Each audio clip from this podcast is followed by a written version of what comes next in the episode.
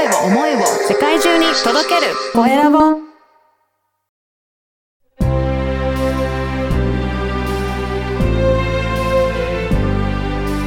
経営者の志こんにちは、コエラボの岡田です。今回は経営者保険ホールディングスの立川沢子さんにお話を伺いたいと思います。立川さんよろしくお願いします。よろしくお願いします。まずは自己紹介からお願いいたします。はい。経営者保険ホールディングスで企業コンサルタントをしています、立川です。よろしくお願いします。よろしくお願いします。立川さんはもともと、えっ、と、学生の頃、実は音楽やってらっしゃったっていうふうに聞いてるんですけど。はい。シンガーソングライター5年やっておりました。そうなんですね。そこから今の経営者保険って保険ですよね。はい。なんかだいぶ違う感じがするんですけど、どういう経緯で、あれですか？保険やることになったんですか？えっと、もともとはですね、25までに歌で食べれなかったら辞めるって言って、はあの、大分出身なんですけど、東京に出てきて、うん。で、25でやっぱり食べれなくて、うん。他の道を探そうってしたときに、まず保険の前にアクセサリーの会社を自分でやってたんですよね。はい。で、そこで会社を経営しまして、うん。10年ほど自分でやってたんですけれども、そこであの、いろいろなしくじりがありまして、はい。で、そのまあきっかけで、うん。あの、保険に入ることにな、あの、することになったんですけれども、うん。で、その当時のしくじり、いろんな経営者の経験のもと、今があの、経営者よりの経営者保険ホールディングスというところで、うん。やっているという流れでございます。そうなんですね。いや、これ、経営、じゃあ、その保険やるときって、保険のことをあんまり知らなかったんですか？保険のこと知らなかったです。あの、保険屋さんにも会ったことがない、はい、はい。そして、あの、生命保険、損害保険も知らないっていう、さらに無保険というところがスタートでした。でも、そこで保険の会社で働いてみようっていうことになったわけなんですね。はい。いやー、じゃあそこからいろいろと保険について勉強されたっていうことなんですけど、どうでした？勉強してみて、なんか保険ってこういったところ良かったなっていうの気づきありました？いや、本当に保険って一番いいのが、やっぱり保険金届けるときにうん。思いも届けると。いうところが私この仕事本当にいいなと思っていて、うん。一番身近、うん。その癌になった方が、あの、一番最初に言ってくれたりとか、はいあ。の、経営者の方が、あの、奥様のために、万が一の時に、あの、残したいっていう思いを一番聞ける、この身近なのが一番保険だなと思うので、私はそこにはまってしまったというう、んすごいいい仕事だなって思いました。じゃあ、やっぱり保険加入されるときはその思いなんかを、じゃあ結構じっくり聞かれるわけなんですか？結構聞きます。へえ。じゃあそこでご相談しながらどういった保険がいいかっていうところも相談に乗っていただけるっていうことなんでしょうか？はい。で、うんさらにあの、受取人には必ずあって、うん。あ、あるんですね。そうですね。あって、さらにお子様もあって、あの、どういう、あの、経緯で、あの、ほ保険金、例えば500万なのか1000万なのかっていうのは、それぞれ思いがあるので、そこもお聞きして、で、最後にあの、お届けするときには、その思いもしっかり伝えるっていうのをやるためにいっぱいヒアリングしております。そうなんですね。やっぱりそこの思いをしっかり聞ける。やっぱり結構身近な存在っていう感じなんですかね。そうですね。そうありたいと思ってやっております。そうですよね。ね、癌になったらとかした時もお知らせすることになりますもんね。うん。うん。そうするとそういったことも一番身近にもしかしたら聞く存在になるかもしれないですね。はい。そうなんですよ。ああ、じゃあ、いろいろとご相談に乗ってるわけですね。はい。あの、経営者のね、方に向けたということですけど、ね、経営しした経験もあるので、そのあたりのやっぱり相談もよくわかるっていう部分もありますかね？はい。あの、だいぶ私は経営者の時にあんまり、まあ良くない経営者というか、あんまり社員のことを考えないうん。経営者でしくじりまして、うん。一旦、あの、ボ、ボイコットが起こり、あの、アクセサリーの、あの、店舗販売してたんですけど、はい。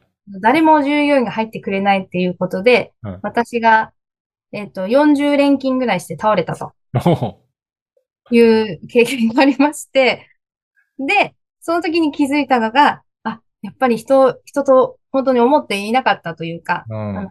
があんまり良くなかったということで、あの、従業員皆さんに、あの、ごめんなさいと謝罪しまして、はい戻ってきてもらったんですよ。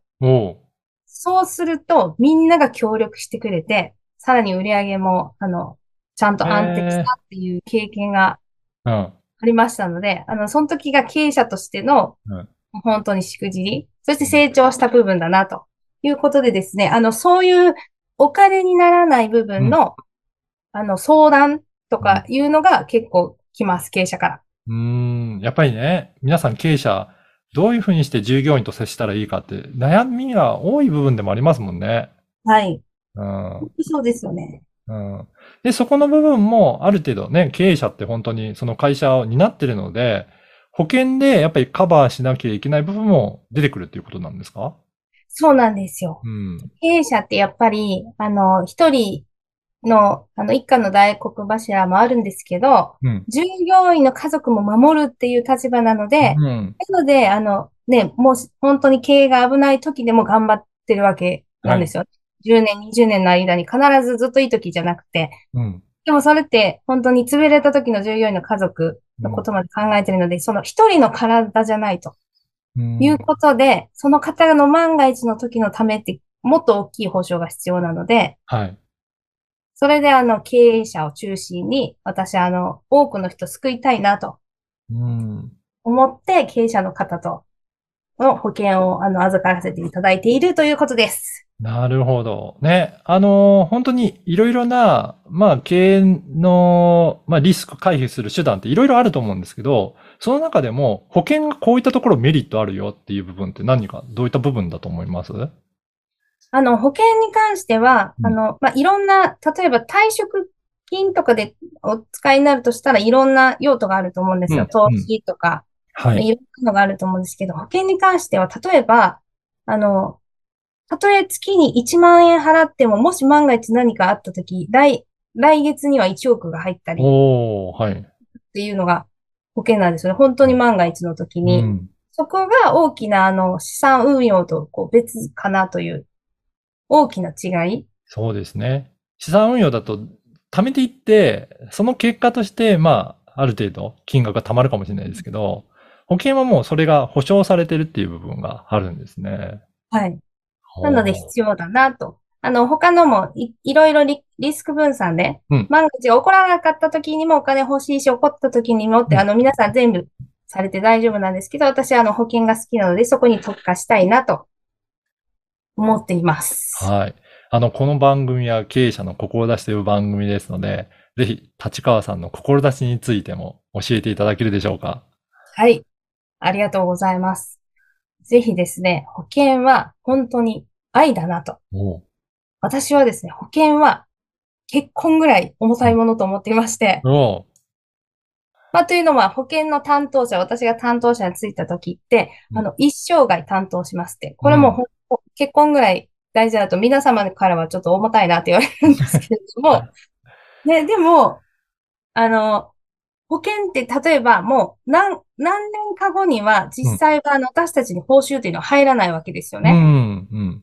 なのに何十年も一緒っていうのは、本当に結婚のレベルというか、うん。担当者ビルに尽きるというか、うん私はそれが好きで、あの、やっているので、まさにあの、保険は愛だなと、愛がないとできないよということで、私は愛の伝道師としてうん。活動しております。ね。やっぱりそれだけ、あの、ヒアリングもししながら、どういった思いで入るのかっていうのをしっかり聞いててっていうところも愛につながるのかなと感じたんですけど。うんそうです。うんね、その思いをやっぱり届けていくっていう愛の伝道師ですかね。うんそうです。はい。ぜひね、今日のお話を聞いて、いや、立川さんのその思いもっと聞いてみたいなっていう方もいらっしゃると思うので、立川さんあれですよね、LINE 公式アカウントを持って、いろいろ発信されていらっしゃるということなんですが。はい。はい。個人の、うん。はい。どんなことを発信されていらっしゃるんですか？あの、保険に限らず、うんあの、ニーサ、イデコ、いろんなことの、あの、金融の教育に関しての発信をさせていた、定期的に発信させていただいているので、うんぜひ、立川サーコファンクラブのアカウントに ファンクラブなんですね、これ。はいそうですね。あの、シンガーソングライター時代の YouTube も、後々、あの、お流そうかなと思っております。ぜひ、ね、立川さんのファンの方、ね、このポッドキャストの説明欄に LINE 公式アカウントの URL を掲載させていただきますので、そこから登録いただければ、ぜひ、はいね、あの、歌も弾けるんじゃないかなと思いますので、楽しみに待っていていただければと思います。よろしくお願いします。はい。今回は、経営者保険ホールディングスの立川沢子さんにお話を伺いました。立川さんどうもありがとうございました。ありがとうございました。